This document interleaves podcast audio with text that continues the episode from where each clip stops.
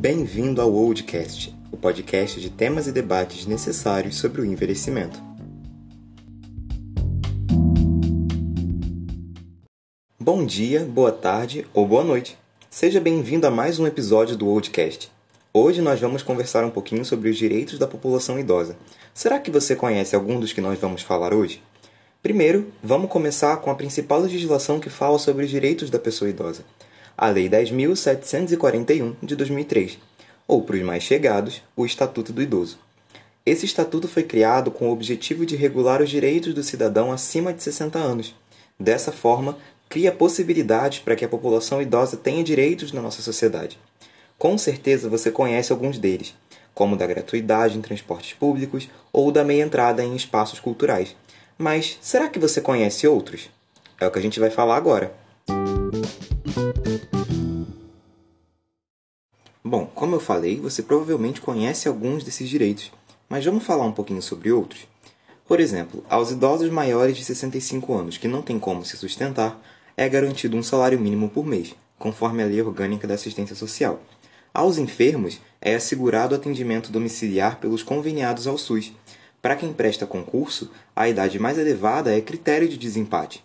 Direito ao respeito, inviolabilidade da integridade física, psíquica e moral, direito à moradia digna, com sua família ou instituição pública ou privada, direito à gratuidade de medicamentos, próteses e quaisquer recursos relativos a tratamento, habilitação ou reabilitação do idoso é, em esferas públicas, prioridade de aquisição de imóvel em programas habitacionais com dinheiro público. Enfim, o Estatuto do Idoso garante vários direitos à pessoa idosa, mas ele também garante alguns deveres da sociedade civil e ao Estado. Vamos falar um pouquinho sobre eles? Bom, entre os deveres da sociedade civil e do Estado, a gente pode destacar alguns, como por exemplo, deve assegurar-se com prioridade o direito à vida, à saúde, à educação, à cultura, ao trabalho, à cidadania, entre outros previstos a todos. Assegurar a convivência familiar e comunitária, garantir dignidade e evitar tratamento desumano, violento ou constrangedor, capacitar profissionais para atendimento às necessidades dos idosos, orientar cuidadores e grupos de autoajuda nas instituições de saúde, criar oportunidades de acesso à educação, adequando metodologia, material didático e conteúdo que contemple tecnologias visando a integração digital da população idosa, abordar no ensino o processo de envelhecimento e o respeito aos idosos a fim de combater preconceito e produzir conhecimentos, reservar 10% dos assentos do transporte coletivo e 5% das vagas nos estacionamentos públicos e privados, atender a gratuidade dos maiores de 65 anos em transportes coletivos urbanos e semiurbanos, proibir a discriminação em um limite de idade em emprego e concurso, proibir também a cobrança de valores diferenciados em razão da idade nos planos de saúde.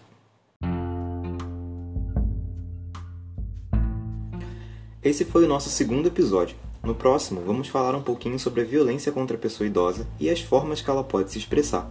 Se você tem alguma sugestão de temática que podemos abordar aqui no Audcast, entre em contato com a equipe do NEPES pelo e-mail nepessusfrj@gmail.com ou pelo nosso WhatsApp 21 9758 61322. Obrigado por nos ouvir até aqui se cuide, fique bem e até o próximo episódio.